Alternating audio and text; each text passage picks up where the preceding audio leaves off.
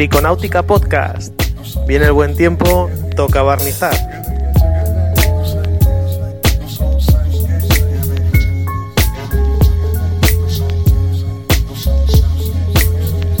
Hola a todos, bienvenidos a Briconáutica Podcast, el portal que pertenece a Blog Palmayats AI y donde tocamos todas las temáticas relacionadas con el mundo del oceanáutico y que no pertenece a ninguna emisora de radio.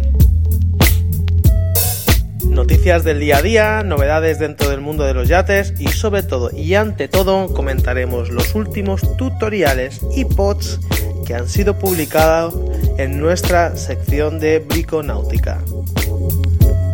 Hola a todos, otra vez estamos aquí una semana más después de un largo parón, un largo parón de Semana Santa que para mí ha sido pues más que una Semana Santa ha sido un mes santo eh, porque me he dedicado a muchas otras cosas que tenía pendientes para hacer se me han juntado algunos trabajos que no contaba con ellos bienvenidos sean, por supuesto, claro que sí, aparte de, de lo que es mi, mi trabajo eh, nutricional, que es el que me ocupa ocho horas y del cual, pues bueno, tengo que pagar facturas cada mes. Pues aparte de esto se me han juntado otros proyectos que no podía decir que no, dejarlos escapar, sobre todo para seguir ganando pues en, en experiencia y que pueda seguir contándoos aquí todas estas vivencias y cosas que voy aprendiendo durante esta vida profesional, que por supuesto vosotros aquí os iréis beneficiando de ello. Ese es el objetivo del blog, es el objetivo del podcast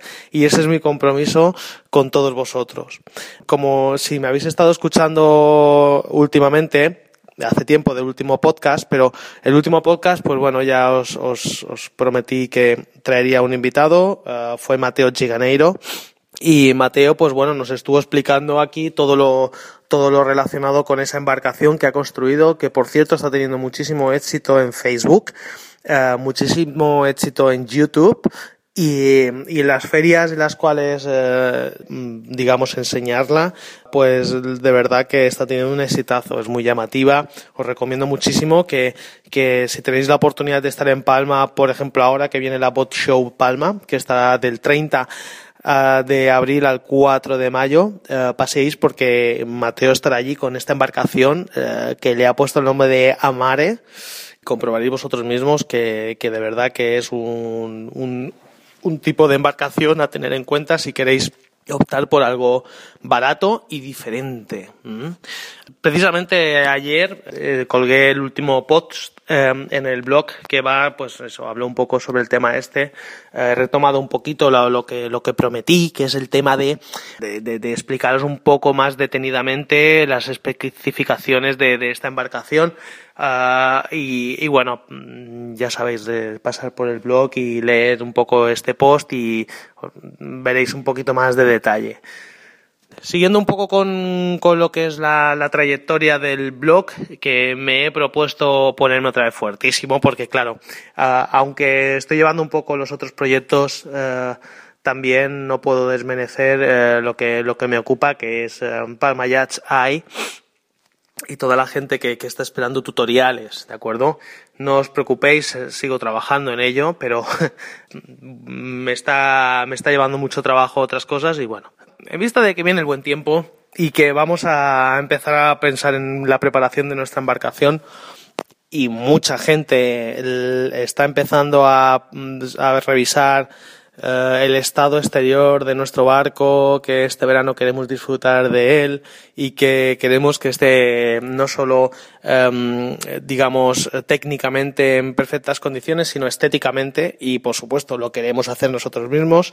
Pues hoy voy a hablaros de un tema muy especial, que es el tema del barniz.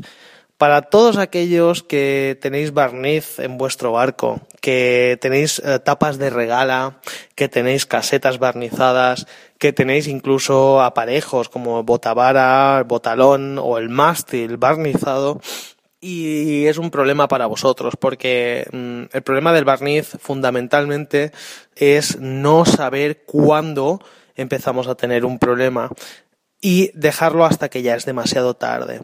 Pasa un poco como lo que os expliqué con el tema de Gel Code. Es decir, uh, Gel Code nos va avisando si hay una raja interior y no lo vemos hasta que realmente se convierte en un problema estructural. El tema del barniz lo que realmente nos está avisando de que hay un problema es el tema de que la madera se empieza a oscurecer ahí, sobre todo en las juntas, en las juntas de madera, entre una arista y otra de, de si es el tema de una caseta, tema de una beta, de un veteado abierto, que se empieza a oscurecer ahí, estamos viendo que realmente pues tenemos que empezar a meter mano ya, corriendo, corriendo porque ha entrado humedad y claro, humedad dentro del barniz es igual a que la madera se está pudriendo y como no puede salir esa humedad, está dentro del barniz, va trabajando por dentro y nos está fastidiando la estructura eh, que está siendo afectada. Otra cosa que podemos tener en cuenta a, la hora de, tomar la decisión de barnizar o no es uh, si se nos ha matizado ese barniz. Depende de la calidad del barniz que hayamos aplicado la temporada anterior, y digo la temporada anterior porque, uh, por supuesto, cada temporada hay que barnizar. Lo digo para todos aquellos que se han pensado que barnizando una vez tienen el barniz para, uh, para dos, tres años, como podría ser una, una persiana. En un barco eh, si sois nuevos en esto, uh, asumirlo. El barniz es cada año. Y cuando digo cada año, no digo cada año de un año de 365 días, digo de una temporada a otra. Es decir, pueden pasar seis meses y ya estáis otra vez repasando ese barniz, ¿eh? si lo queréis tener en óptimas condiciones. Un golpe en el barniz, pues lo típico. Eh, podéis tener un, desconchón en el barniz, pues nada, otro problemón para tener en cuenta a la hora de reparar. Eh, el peor problema que os podéis encontrar es por dejadez, que se empieza a desconchar, que se empieza a pelar y que ya, bueno, pues empezáis a tener madera descubierta. Bueno, pues ya está, ya sabéis, eh, ahí no hay otra opción más que decaparlo completamente y empezar capa a capa otra vez. Hoy me he propuesto a daros un poquito la paliza eh, a nivel a nivel un poco teórico para que podáis entender un poco eh, las consecuencias de tener, si queremos seguir teniendo barniz, eh, un barniz en malas condiciones y para que sobre todo que entendáis eh, o veáis la manera de poder mantener nuestro barniz con un grueso adecuado sin que nos salga tan caro la broma, simplemente siendo un poco constantes y cuidadosos. ¿Qué quiere decir? Que cada año le demos su tratamiento. Otra cosa que podemos tener en cuenta eh, a la hora de tomar decisiones o, de reparar el barniz es dependiendo del grueso que, que, te, que tenga. Perdón. Imaginémonos que tenemos una tapa de regala en la cual la beta se ve marcada a contraluz, es decir, podemos ver las vetas profundizando dentro del barniz. Uh, ese es el síntoma de que el barniz está pobre en esa tapa de regala y que necesita más grueso. Eso lo podemos ver en todo el barco. Uh, un barniz suficientemente aplicado es el cual a contraluz podemos ver como si fuera un cristal. Esa es la, la única conclusión que tenéis que llegar. Si el barniz no tiene ese aspecto, está pobre. Si el barniz tiene un aspecto en el cual parece una imprimación sobre madera y que a contraluz vemos las vetas de la madera que se marcan y se ondulan, quiere decir que está pobre. Eh, tener esto en consideración y os ahorraréis muchos dolores de cabeza y mucha descompresión mm, sobre el tema. ¿eh? Es decir, el desconocimiento muchas veces viene llevado a que pensamos que no, pero si esto ya tiene tres manos de barniz, es más que suficiente. No, no nos equivoquemos. Hay tapas de regala que yo he trabajado o he reparado en las cuales hay más de 50 manos de barniz y que hay más de 3 milímetros de grueso del mismo. Es decir, eh, no os estoy diciendo que tengamos que llegar a eso, pero sí os estoy diciendo que eh, como mínimo tengamos que aplicar las manos suficientes como para que las vetas desaparezcan a contraluz. Ah, hay materiales para lograrlo sin tener que meter 50 manos y eso os lo iré explicando más adelante. Hoy vamos a lo que sería, os voy a dar solo el consejo de cómo reparar un golpe dentro del barniz o simplemente un trozo que sea desconchado y queremos repararlo sin tener que llegar hasta la madera. Mm, otra vez, digamos, natural. Productos. Eh, aquí entramos en un tema muy ¿cómo decirlo?, político, ¿vale? Está la persona que dependerá a quién se lo pidas. Hay las personas que piensan que, bueno, no, uh, barniz es igual el que sea, puede ser un titán Lutz de este barato, que si lo aplicas uh, concienzudamente, yo cada año sobrao. Luego está la persona que te dirá, no, no, perdona, si no es un Epífanes uh, High Gloss 80 euros, uh, yo no pongo nada en mi barco. Y luego pues estará el que te dirá, bueno, a mí me da igual, a mí lo único que quiero es que el barniz um, pues esté en perfectas condiciones, si es uno o es otro me da igual. Entonces mm, todo dependerá del cariño que le tengamos a nuestro barco y nos sentamos seguros con el material que llevemos. Yo particularmente, bajo mi experiencia, sí, lo, sí he podido comprobar que dependiendo del tipo de, de, barco, uh, sí es importante tener en cuenta no solo la marca, sino si va a ser dos componentes o monocomponente. Diferencias entre monocomponente y dos componentes, ¿vale? En zonas muy trabajadas del barco, por ejemplo, en una caseta, yo recomiendo que se ponga monocomponente. Es un material mucho más elástico, es mucho más trabajado, se acopla mejor a los movimientos de la madera. Entonces ahí sí que realmente podemos uh, optar por esa opción. Uh, en una tapa de regala pequeña que bordea nuestro barco, el cual mm, trabaja pero realmente no, no tiene nada de, de, de elasticidad o no necesita tenerla, yo optaría por un dos componentes. Un dos componentes es forever. Quiere decir, mm, lo ponemos y nos olvidamos. Eso sí que es de un año a otro. Eso sí que realmente si ponemos una base de dos componentes, las primeras manos, todo lo que pongamos sobre eso es roca. ¿eh? Es como si fuera epoxi. Entonces, a veces es mejor invertir en eso gastarnos un poco más de dinero en un International dos componentes Gold y después lo que pongamos arriba, tanto da que sea un Titan Lutz como si es uno marca Mercadona, marca blanca, es igual. La base es fuerte, lo que pongamos arriba lo soportará. Eso es uno de los consejos que yo os doy. Um, una de las cuestiones que tenemos que tener en cuenta a la hora de reparar un golpe en el barniz, por ejemplo, nos encontramos un golpe y hay una picadura, se ha desconchado, es uh, tener un gran aliado. Un gran aliado que a mí me ayuda muchísimo a solventar problemas de este tipo es tener uh, un producto como el PP de Epífanes.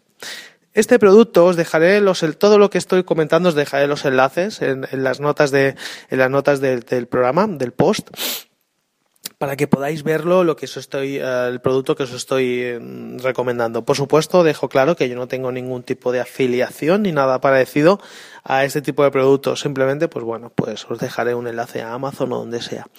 Eh, lo que podéis ver es que este producto, Epífanes uh, PP, es um, algo parecido al epoxi, a la resina de epoxi, es dos componentes 50-50 y tiene aparte un disolvente.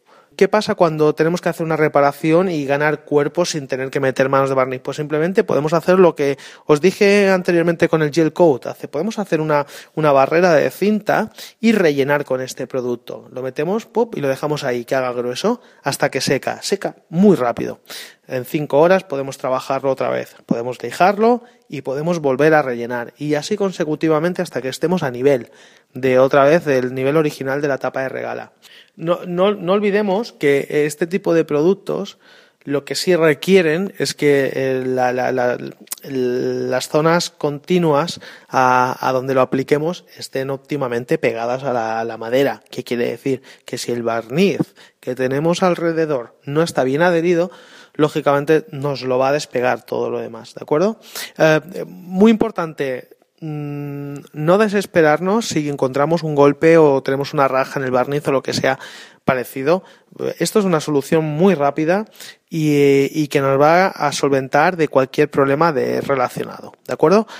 Bueno, eh, hoy me he enrollado muchísimo, eh, yo lo siento, pero la teoría es siempre teoría y la semana que viene os voy a, os voy a explicar lo que sería el proceso de paso a paso desde la base cómo tenemos que tratar, cómo tenemos que decapar, cómo tenemos que eh, eh, seguir los pasos correctos para hacer una buena aplicación de barniz en nuestro barco, sea una tapa de regala, sea donde sea, sabiendo que el barniz antiguo hay que decaparlo. ¿De acuerdo?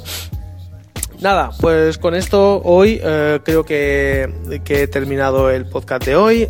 Lo dicho, lo de cada semana. Espero que os suscribáis al podcast desde iTunes. Todos aquellos que queráis entrar y ver los tutoriales de, briconáutica que están en, el blog, ya sabéis, simplemente tenéis que entrar a, la página de registro y, y nada, vuestro nombre, vuestro correo electrónico, una contraseña y para adentro. Sois bienvenidos. ¿De acuerdo? Bueno, hasta luego.